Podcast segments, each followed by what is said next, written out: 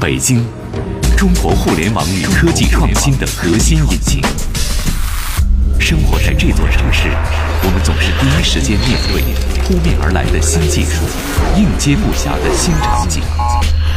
生活方式以前所未有的速度不断改变，和我们一起去聊高科技、神侃互联网。联谊会，联谊会，享受互联易生活，易生活。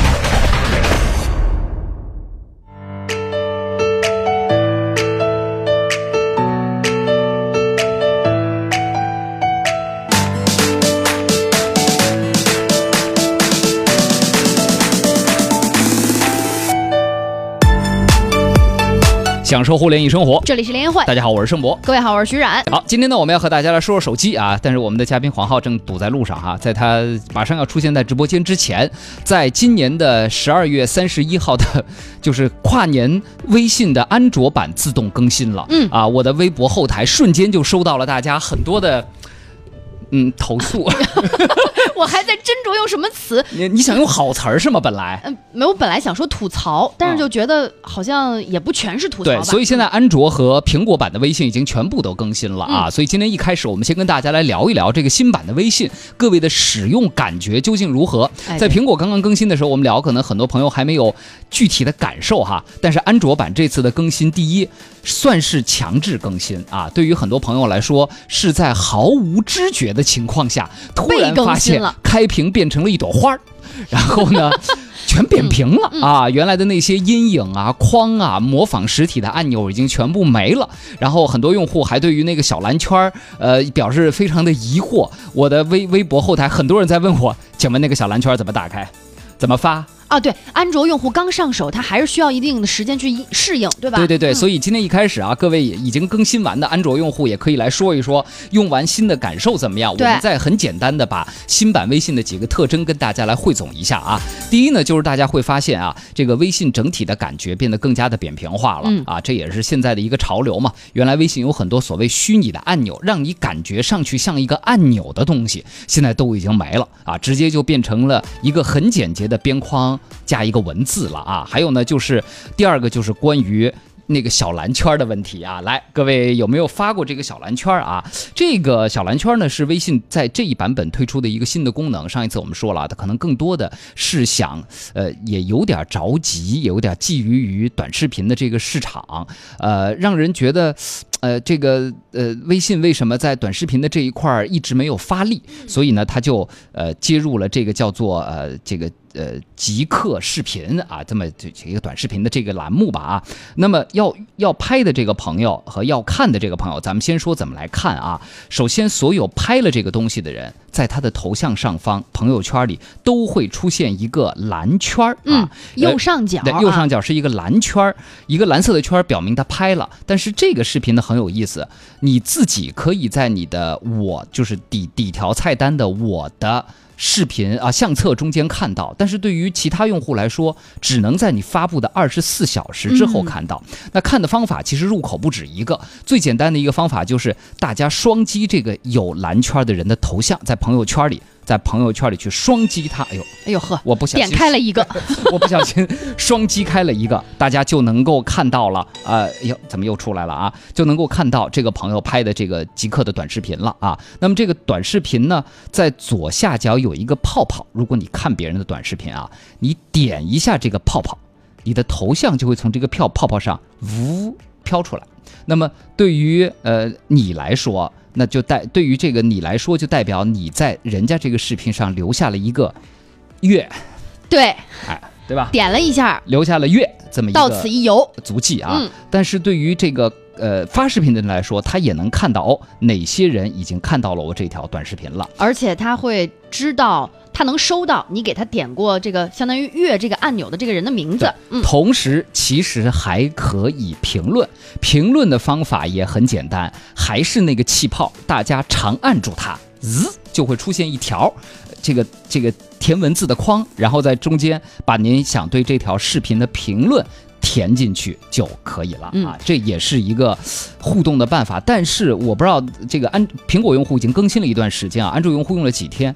我的朋友圈里这个功能它始终热闹不起来。就是几乎你会看到，除了微商或者在预备做微商的朋友们之外，很少有人用。今天你知道吗？坐我办公室后面的那一。一排同事都是用的安卓手机，嗯，他们今天非常热闹的在讨论这个时刻视频到底是什么意思呢？嗯，然后呢，而且我还发现了这两天，如果你有朋友在过去二十四小时以前发过时刻视频，但是你没有看到的情况下，它这个小蓝圈会变成小黑圈，嗯，就是证明他之前发过，但是你已经没有机会再看了，没错啊，所以还是需要大家慢慢适应一下啊。对，然后很多人很很。很纠结的是，当你把这时刻视频点开之后，你会发现没有一个退出的按钮，左上角、右上角、左下角、右下角，没有一个叉叉，或者也没有一个比如说箭头回退的这个按钮。那这个我我反正我觉得这一轮的微信更新啊，在产品的思路设计上是有一些问题的。就他以为用户摸索摸索着能摸索出来，但是确实对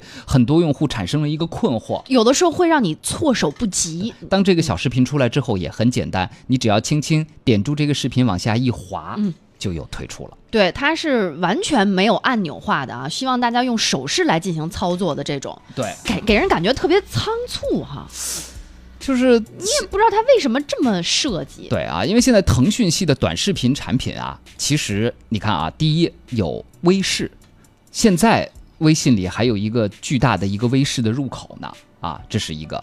第二个呢，腾讯的短视频产品里有一个。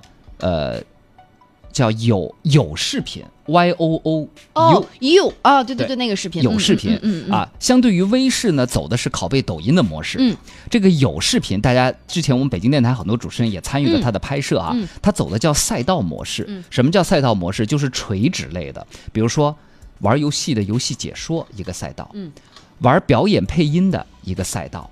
啊，玩唱歌的一个赛道，它是按照垂直的专业领域让大家去聚合各自拍的一些短视频。嗯，那还有加上微信里边这个小蓝圈视频，反正就觉得它有点被抖音类似火山小视频之类的打的有点乱了。阵脚，你觉得吗？对，就是好像现在这一盘棋有点散，你还暂时看不出来它到底方向矛头在哪儿。对啊，所以呢，这个功能大家慢慢去体会和尝试就行了。但是反正我觉得没起来。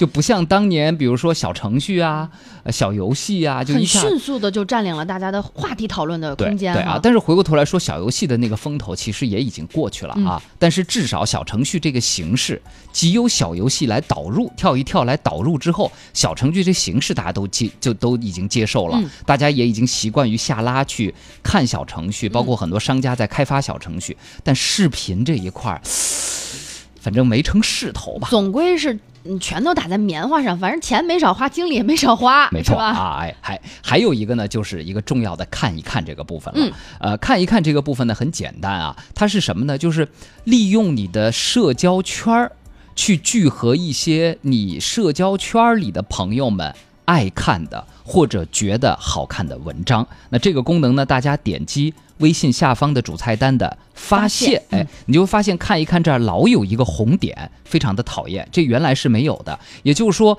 如果有一些文章你的朋友点了好看，而你没有去看，那么这个看一看这儿就会一直有一个红点儿啊。那点进去之后呢，你就会发现了每一篇文章的底下都会有，呃，大家一。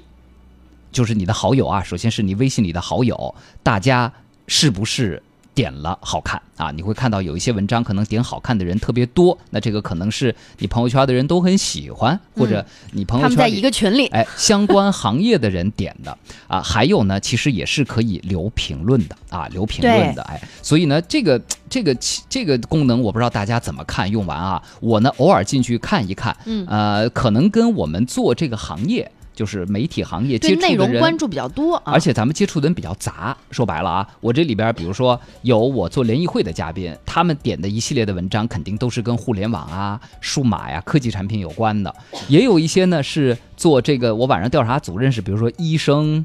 啊、心理学的的心理咨询师啊等等这样的一些嘉宾，点的文章相对就会杂一些。但是我也关注过身边一些朋友，比如说做一些垂直行业类的，做销售的，你就看那里边基本上都是跟什么销售啊、励志啊，还有包括比如做房地产的，基本上就是跟房地产有关一些话题。所以这到底是好是坏，就是看一看。本来它可能说是拓展我们的视野啊，原来看一看的板块更像是一个资讯聚合类的各种各样新闻。都有的板块，但现在它的内容被你的朋友圈的喜好口味所主导。有人觉得挺好，这样的话我阅读的效率高了，哎，我看到的都是我想看的，被筛选过一轮的。也有人觉得不好，我看到的都是已经被筛选过了，而且过分的集中，不助于我我拓展我的视野。反正这事儿就两说了。嗯。但是无论如何，我觉得微信对于它内容上深度的探索这一步是做出来了一点点样子的哈。这个看一看，我现在其实用的还挺多的。嗯，我觉得它能让我知道哦，原来我关注的这波人他们在看什么，其实还是能起到就打开你的阅读视线的这个这个这个样子。因为你没发现现在朋友圈里微商好多呀？啊，我跟你不一样，你的 我的朋友圈里。没有什么微商，因为你都屏蔽了，对吧？我的朋友圈里的做微商的就这么两类人吧，一类人是我我有有时候出去的一些外外外国的地接，你明白？地接导游，明白了，他们经常会做代购嘛，做代购啊，对，这是一些一系列，还有一系列呢，曾经我买过蛋白粉。就是有一些什么，今天给你卖支链氨基酸的呀，明天给你卖蛋白粉的呀，就这一体系走微商比较多，然后就没了。那强强，请问你的手机里都是些什么不是，我就经常不明白，好好的一个人，就是说着话，说着话，怎么就开始干代购、干微商了？就有某一天突然间就发了，出了一种对代购和微商的不屑。我觉得可能是因为我穷吧。我觉得。我觉得这样特别不好，你知道吧？好好好好，主要是因为我穷啊。好，这个来黄浩出现了，你怎么回事？今天来快自我检讨一下。这是必须检讨一下，这个 这个开工第一天 就迟到啊！虽然老虽然老迟到吧，平常都是能在开始与结束之后出来的呀啊。好，呃，我们再来念几个这个微信哈。阿阿阿阿娜说了。微信这次自动更新，呵呵，真恶心。可能确实有些言辞激烈了，但是但是确实如此。征询告知了吗？没觉醒的人也许完全无感，觉得挺好，有新功能的，其实是奴性强的表现。习惯了，基数大了就随波呗。你违背了我的意愿，还说为我好，太逗了。大新年的讲冷笑话呢啊！看来是特别不满意这一次的自动更新。对啊，这个小许说了，微信的不满意有微博的多吗？哇，微博那个真的是，我不知道大家用过新闻播没有？微博改的跟那个今日头条是差不多。所以我们说要用微博国际版的。我不，微博国际版也改了啊。但我觉得这两天我用国际版的感受还好啊，就没有太大的变化。呃。它的信息流，它的视频信息流给你发送，通通也是把手你挪到上，而且特别扯，就是，哦对，微博一改之后吧，我老想摁，就是原来是这样的啊，咱们大家用微博，你会发现左左下方的第二个是评论呀什么的，就是微博现在挪到了右上角，右下方的第二个是这样，微博以前的逻辑是为了互动的，那么新的逻辑它是主要是为了。你看视频的，也就是说，它完全变成一个信息流，像新闻客户端一样的东西。当然，这个我们分析过，我们私底下跟一些朋友讨论说，这个肯定是有利于它的所谓的流量互动的。但是这个东西其实是折损了很多，就是它进一步压缩了很多我们叫中小用户。发信息的欲就是发发送的欲望，就是更多的变成单单向接受了啊！对，好来，那么咱们把这个微信更新说完了，我们就静待小蓝圈能不能未来成潮流。反正现在我们的预判是。至少它现在没热起来，嗯啊，有点冷。未来能不能热起来，就看下一步它在产品，尤其是在几个接口上怎么去做了。你发吗？现在那小蓝圈，我看你也不怎么发。这个东西跟微博故事一样，盛博，你发微博故事吗？不发，你也不发，对不对？你发现没有？对啊，好，回来，今天我们来聊手机啊。今天我们开年其实来聊一个特别重要的话题。嗯，其实去年一年这个话题反复的被在各种新闻事件中纠缠。那就是所谓的专利啊，这个既有咱们的国产品牌和国际巨头之间的专利之争，也有国际巨头之间的专利之争。比如说这次苹果更新之后，大家会发现，当你呃这个进入多任务退出模式的时候，原来是往上一推，这个整个小卡片往上飞走，飞走，现在没了，现在一推就原地就凭空就消失了。据说这个往上一推飞走的这个也是高通的专利啊，当然这只是很表面的一步，嗯，背地里大家也看到，为什么这一次 iPhone 的 XS、XS Max 和 XR 出现了诸多信号不好的问题，被大家所吐槽。嗯，原因也是跟专利有关系啊。所以今天我们就跟大家来分析分析。当然，这中间少不了提出今天的一个主角儿，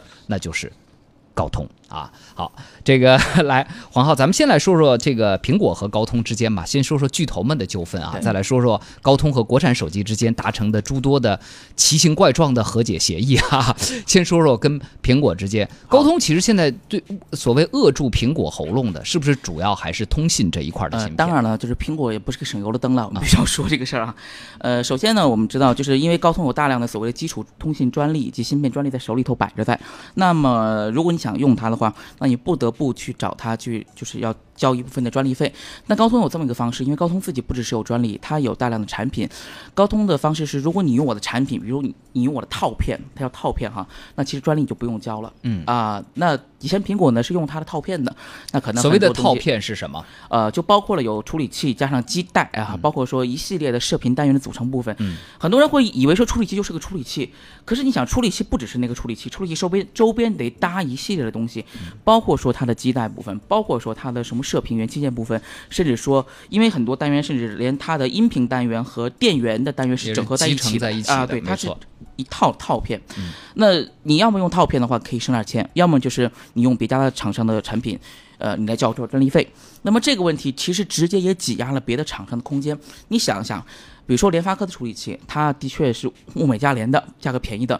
但是厂商算一算，哎，我要用联发科处理器，我还得找你高通要交这专利费，我两个加一下综合成本，哎，可能不如找你高通买一颗差不多规格的芯片更便宜，那我就找你买了。他通过这种方式，其实也挤压了第三方厂商的竞争对手的一个市场。嗯，那苹果呢，一直是一个，其实苹果一直是一个怎么讲，就是说的。浅一点，就是他是不想被这种就专利或者不想被这种东西束缚的厂商。说的狠一点，就是一家想吃独食的厂商。嗯，就是我我自己的生态圈不想给你交东西。像之前最著名的事情是他的那个 GPU，就苹果 CPU 里采用的那个 GPU，Imaginations 那公司。我一开始是在用你这个，因为苹果的处理器是自研的嘛。那我一开始在用你的这个 GPU，然后用着用着用着，哎。我把你的 GPU 的一半的人全都挖走了，然后 GPU 这家公司，Imagination 立刻就成了一个差不多空壳的公司。后来以不到百分不到十分之一的价格，那个企业被一个中国公司就收走了。嗯，相当于它完全就是我用的你差不多的时候，可能你离不开我的时候，我就想着法着把你变成我的公司。嗯，但是高通呢又不是一个好对付的企业，那苹果就采用了措施，呃，就是那我就给你耗着呗，我就是不用你的东西。你可以不用，那不用的东西呢，就面临说我东西品质上会变得差一些，比如说改用英特尔基带。嗯，然后但是你即使用了英特尔基带，你也没办法逃离过这个专利的问题。那我怎么办呢？我就不交了嘛。我不仅不交，我还要教唆我的代工厂不交。你像前前段时间哈，这个它的三家代工厂就是华硕旗下的和硕联合，啊，包括说广达啊，广达电脑和富士康，都是有段时间甚至连东西都产不出来的，因为。高通一告，我是连着苹果把你个代工厂一告，可是你想代工厂呢，就陷入很尴尬的境地了。我交还是不交呢？我不交的话，我又不是只给你苹果做代工的，那我别的代工生意我还要不要做了？我做不了了。所以说呢，你像和硕和广达就乖乖的交了专利费，苹果说我就是不交。说句实话，这个事情就上次就关于福州法院这个事情，嗯，苹果其实在法法法律方面是。站在下属于下风的，嗯，因为一高通的那个诉讼是完全符合正常合规的法律流程，你苹果在中国的地界上头，你拒收执行函，这是怎么回事？嗯，你不是明目张胆的把中华人民共和国的法律当成，就是他这个他这个条款，他这个专利正不正确，或者专利是否有效？我觉得你可以去申诉，因为之前是有企业去申诉某某的专利失效，哦，判定它失效了，OK，那你可以，但是既然这个判决下来之后。请你按照法律乖乖的执行，你不要在这不执行。对，那这个事情让苹果就已经占下风了。其实，所以你看，现在舆论上头，其实就是说实话，高通现在并不焦虑，因为高通的每一项诉讼也好，它就是按照我的例行程程序来，我的法务动起来就好了。我按照流程也能让你苹果很尴尬。但说句实话，就苹果这个做法，我们本身是。不表示赞同的，就是其实回过头来就是呃，且不说像刚刚黄浩说的，这中间肯定有一些问题专利上，但是如果对专利没有保护的话，那么谁还愿意去投入研发呢？对对不对？就是苹果，你不能拿你的一个现在所谓的市场的一个就是地位来就是对一些耍流氓，对法律上东西耍流氓。当然，他今天不是公布业绩吗？大众化去卖的并不好，所以它的整个的股价也在跌。今天，嗯，对，所以这个呃，怎么说呢？就是这种。专利的斗争吧，其实背后还是有很复杂的。背景的说白了都是就是无无利不起早，嘛对不对啊？对于苹果来说，可能他觉得自己体量已经很大了。实际你看，他一直在想办法，在在在研发自己的东西，想摆脱一些东西。他的路数就是我自己研发，还有像刚刚黄浩说的，我挖人，还有一个就是我买公司。嗯，典型的，比如说他的这个 Touch ID，就是靠买公司，就是你你这做的好吧，好吧，我把你给买了，因为他有钱嘛。对，而且苹果没买公司，都会让一个公司在同时段遭个殃。比如说当年 Touch ID 的背后故事是，他直接让摩托罗拉遭殃了。对，本来摩托罗拉是要用那家公司的指纹设计的，为什么摩托叉后面是一个一个 M logo 是一个圈儿？那地方本来就是一个指纹，然后结果那公司后来被苹被苹果直接收购走了，嗯，那就摩托就产不了了。对啊，好。你和百度的李先生一起堵在前往京藏高速的后场村路上，你和阿里的马老师一起在望京写字楼的地库排队交停车费。你和京东的刘大叔一起意识到亦庄的道路原来不是正南正北，在北京，我们一起飞驰在科技改变生活的道路上，去聊高科技，神侃互联网，联谊会，享受互联易生活。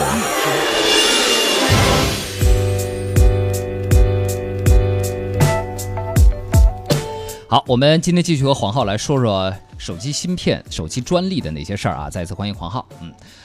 好，我们来说说国内厂家啊。国内厂家呢，肯定这个在研发专利各方面的排头兵就是华为了。哎，华为和高通之间有没有过什么过节？呃，华为、高通其实他们俩，其实大家一直觉得两个应该是死对头，但实际上这两家公司的合作关系相当的好。据说所谓的叫交叉持有专利，交叉专利。对，我觉得其实我刚才其实，在上半段我就想说的是，呃，苹果选择了一种用很激烈的方式做对抗，想拿市场来换。其实现在比苹果更有市场地位的是华为，可是华为并没有选择这种方式。嗯，华为选择的是跟竞争对手之间有一个非常良性的互动。那一，我通过增强自己的研发实力，我自己有大量的处于四 G 和五 G 的基础专利在我手上，那我不怕你。有些东西也得用到我的专利，OK？那我们坐下来来做个交叉授权。那这这插播一下，能这么说吗？就是比如说，原来大家的印象中，华为的专利更多偏向于 B 端，就是比如说运营商啊、基站啊，其实都是底层技术。就是高通的很多技术其实也是底层，就是很多。但是给人的感觉好像高通变偏更偏向于 C 端，比如手机终端啊之类的。呃，其实我们讲哈，就是这种东西，它就通信技术方面不分 B 端跟 C 端，因为你是 B 端、C 端你都得用上的东西，嗯，很多属于叫做基础性专利，明白？是都在这边的。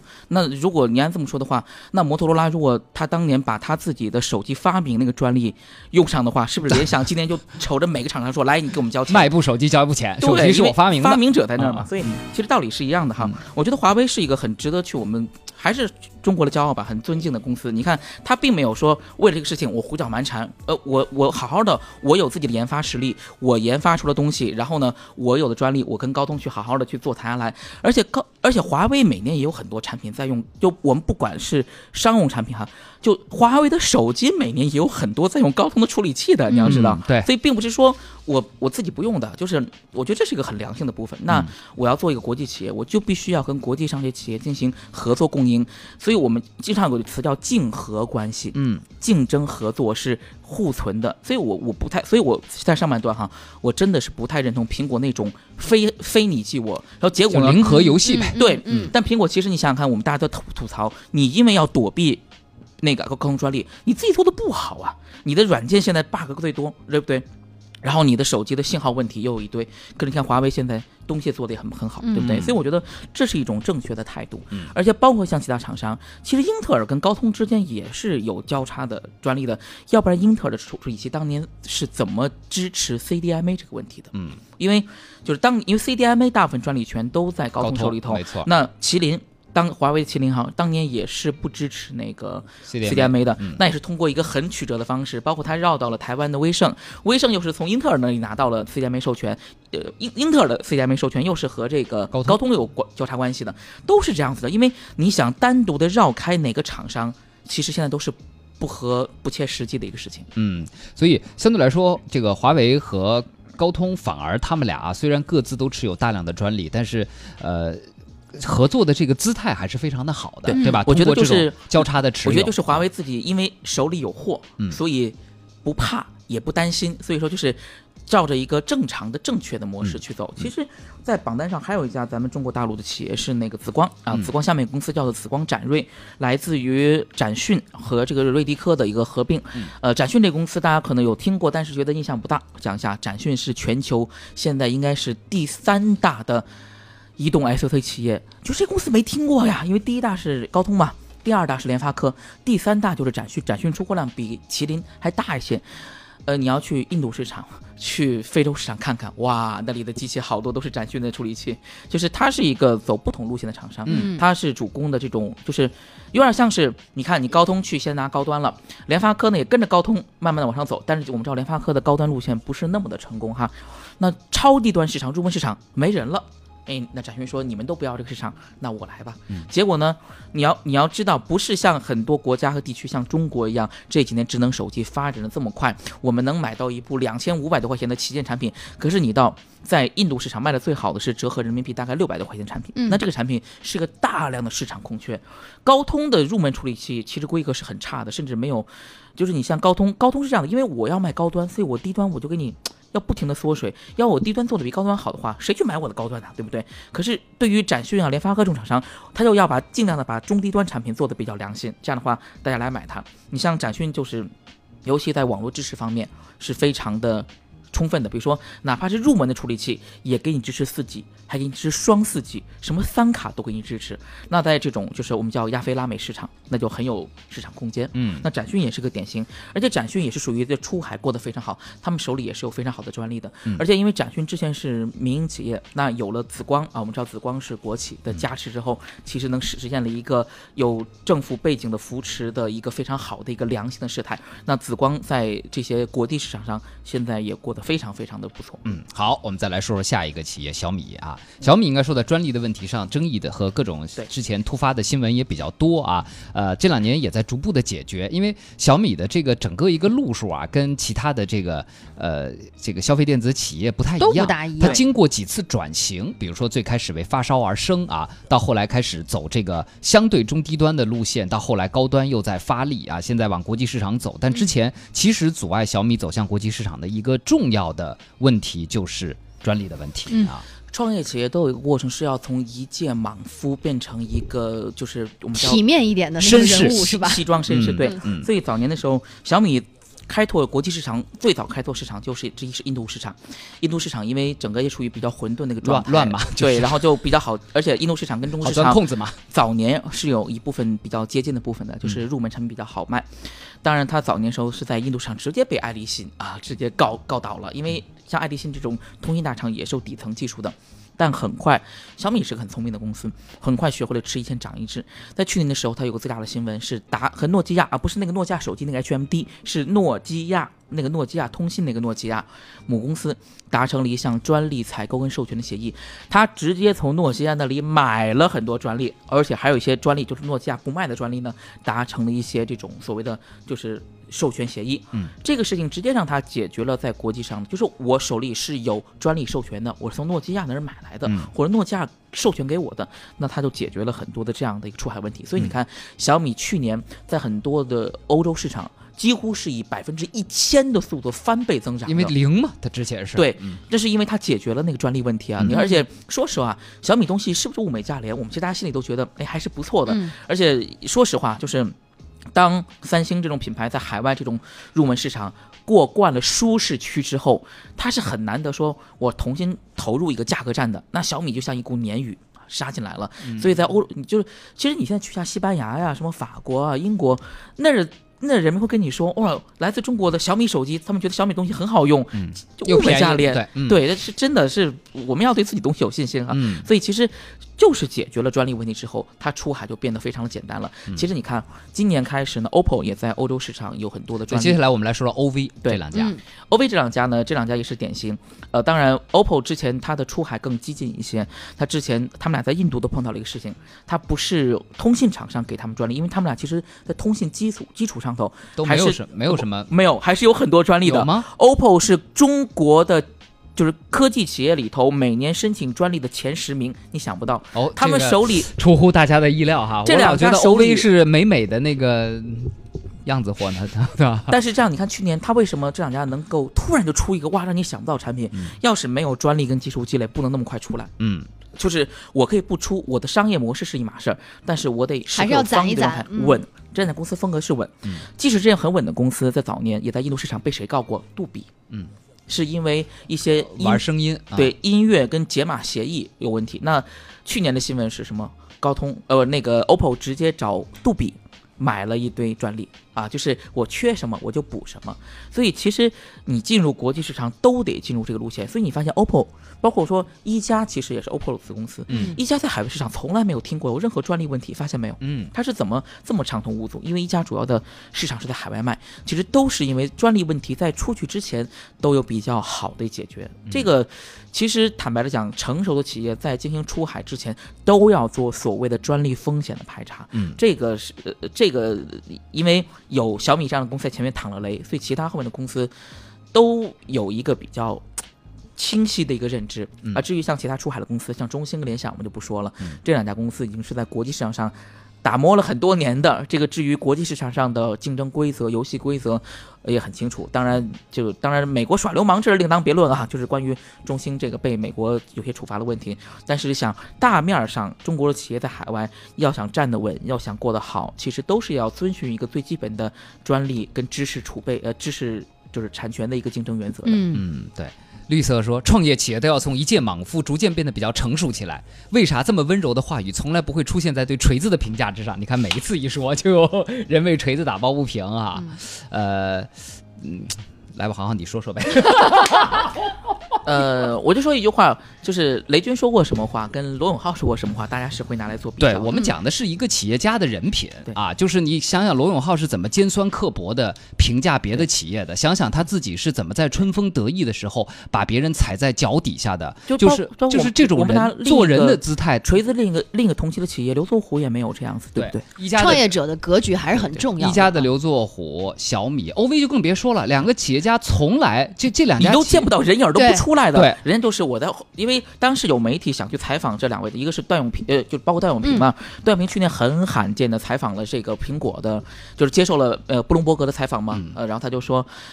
就你像国内企业都会说，哪怕像华为的余承东还被人家嗯就是吐槽过，说你老说人家苹果不行，呃，段永平他都是，我觉得苹果是一个很伟大的公司，没有他在我像很多企业没有样本，我觉得我们至少现在没有去完全突破苹果的勇气，人家敢说这样的话出来，就是这个格局，就是你你你可以说 O O V 很多东西真的像苹果，但是。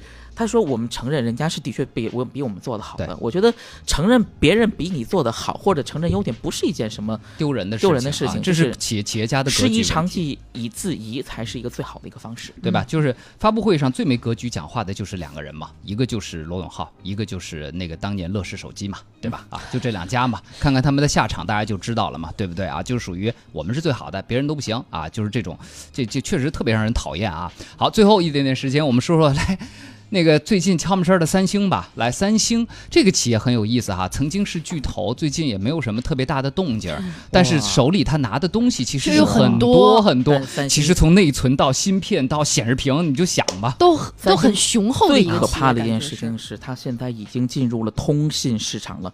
你以前没觉得三星是一家跟通信有关的？三星是跟家电有关的，跟芯片有关的。三 C 的，三星在五 G 现在拿到的专利是最多的，他想在这个路线上直接挑战谁？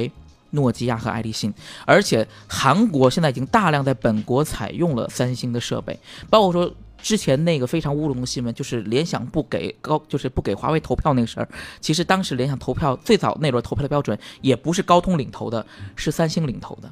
三星在五 G 上面是做好了充分的准备，准备在通信领域大干一场的。很多人忽略了三星的野心远远不止只做手机，对，因为它是真正的有一个从产业链、半导体全系列，包括材料工艺、材料化学嗯，这个事情上，他要想做什么事儿，呃。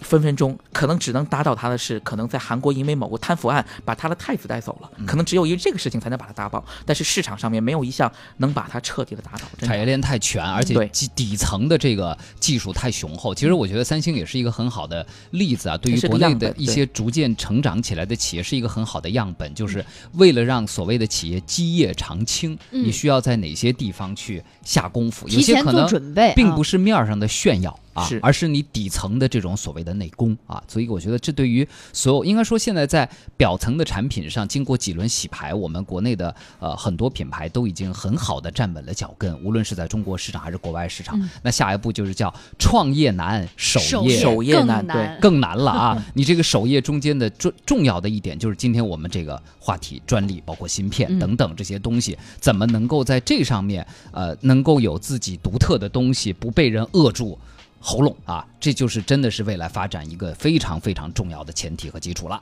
好，因为时间关系，今天再次感谢迟迟到了的